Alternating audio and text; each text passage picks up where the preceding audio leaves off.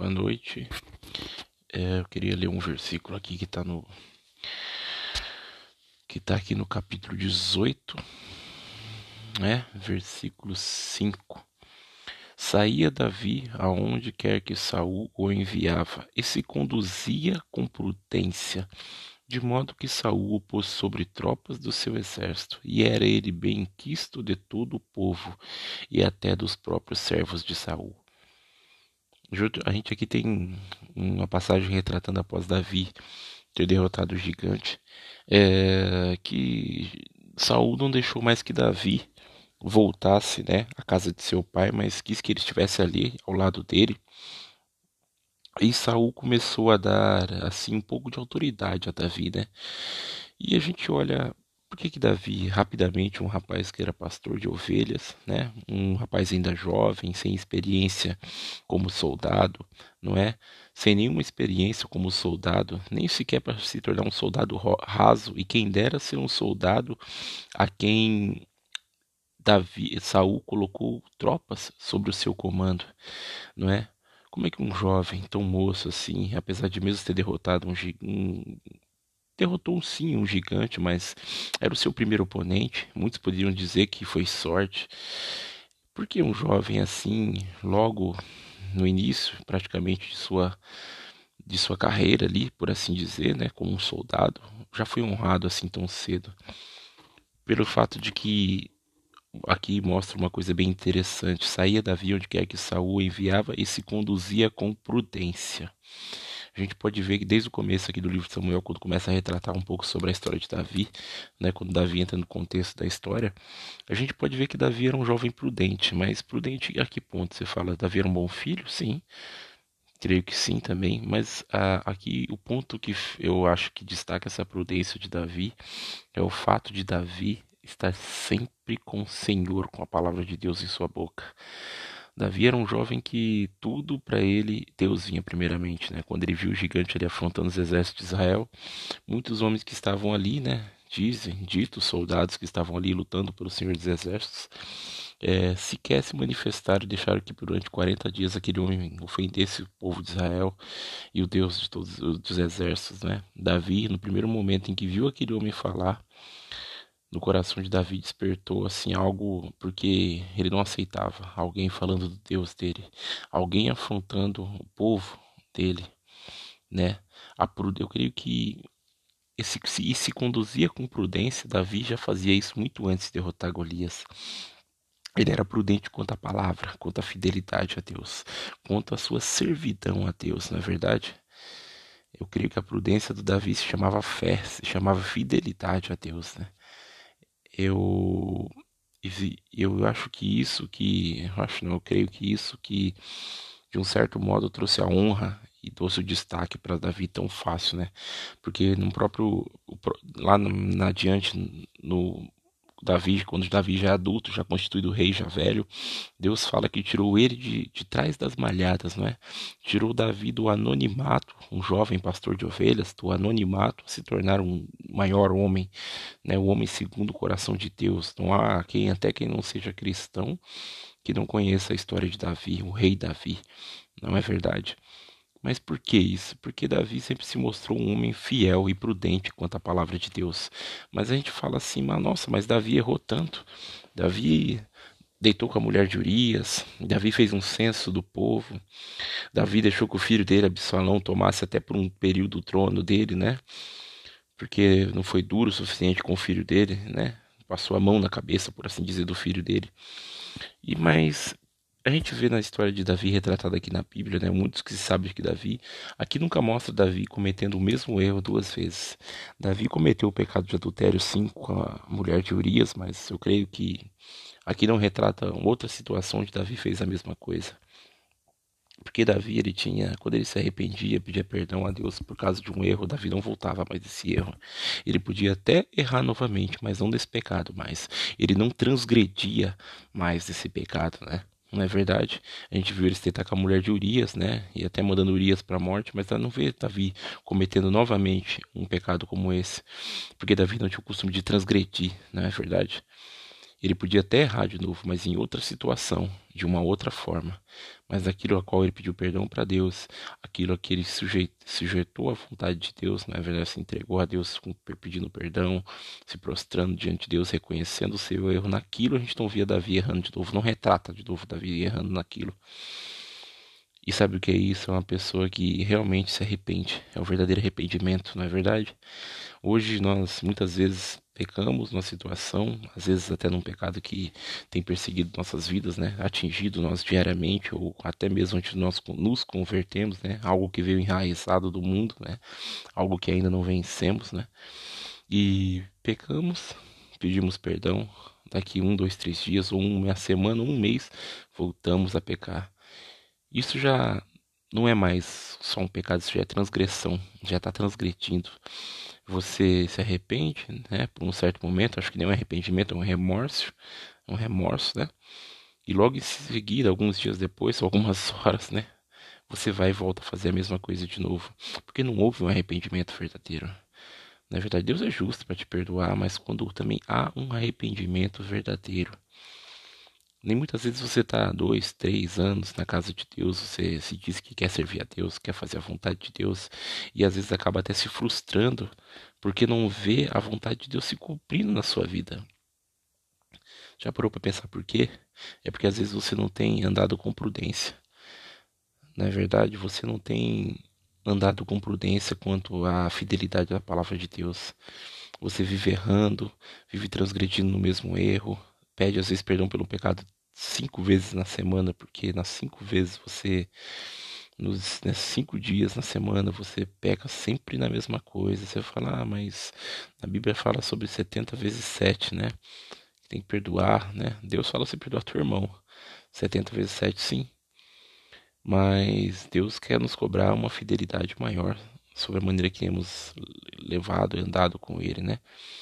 Sabe por que eu tenho em grande importância de você andar com uma vida de prudência e fidelidade a Deus e começar a prestar um pouco mais atenção nesses pecados que vêm te pegando duas, três vezes, ou toda vez, toda semana, todo mês, ou às vezes todo dia você cai no mesmo pecado. É porque você não tem dado atenção para isso. Você tem levado isso de uma maneira assim, até relaxada, né? Muitas vezes nós não nos preocupamos assim, nós só se preocupamos em pedir um perdão para poder dormir em paz à noite, mas o que, que nós estamos fazendo para vencer essa batalha? O que temos feito? Você simplesmente pede perdão e vai se deitar, vai dormir ou vai fazer tudo que você tem que fazer no decorrer do seu dia, ou você tem sentado, orado verdadeiramente, perguntado a Deus por que eu caí novamente. Não é só pedir perdão, é começar a olhar onde você errou, é que você começar a olhar o que fez você cair novamente naquilo.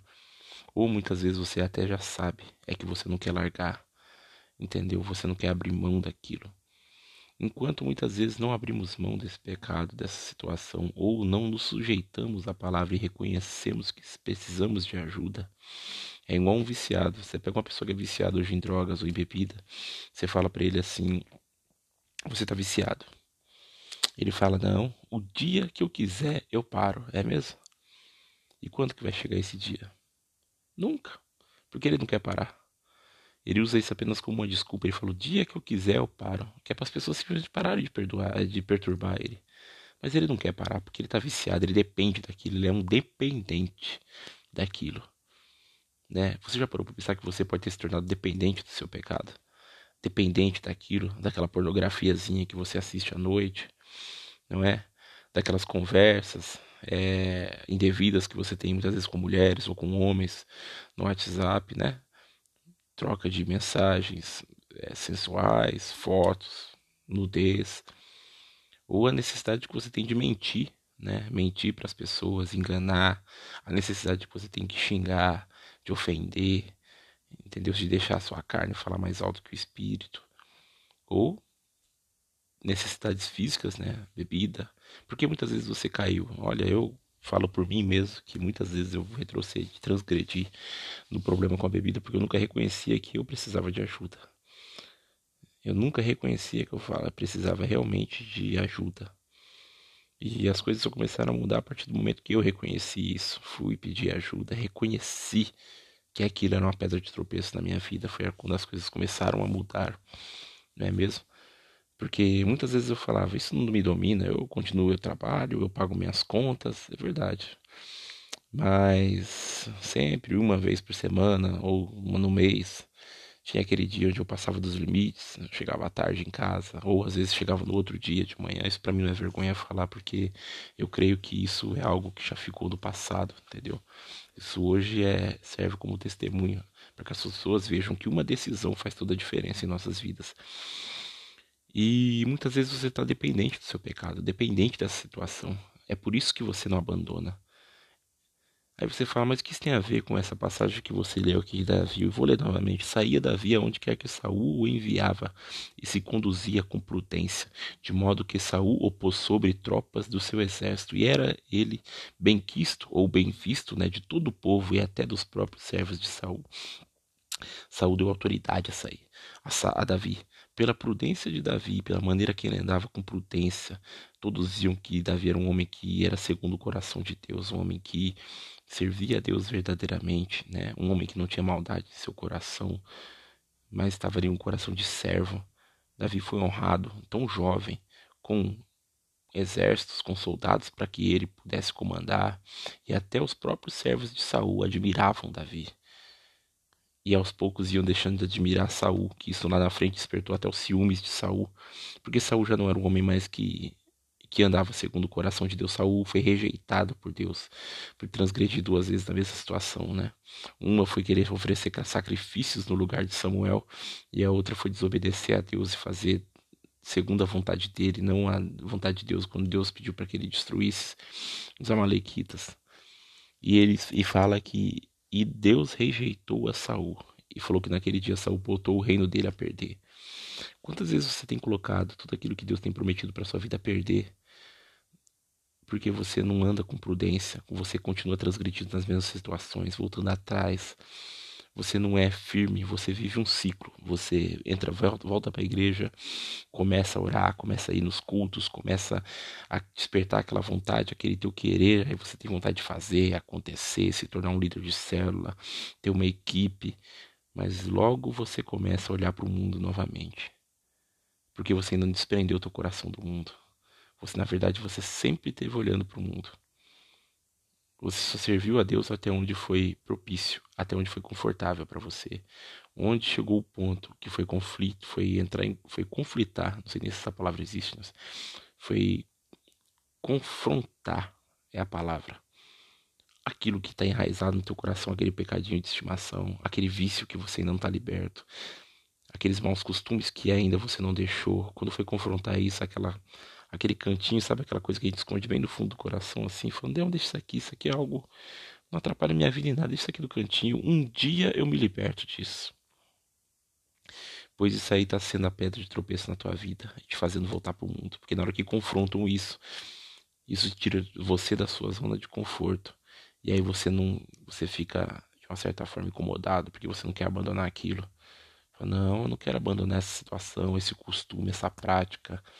Eu não quero abandonar a bebida, não quero abandonar as drogas, não quero abandonar o, o sexo antes do casamento, a traição, a mentira, os amigos, né, a rota dos carnecedores.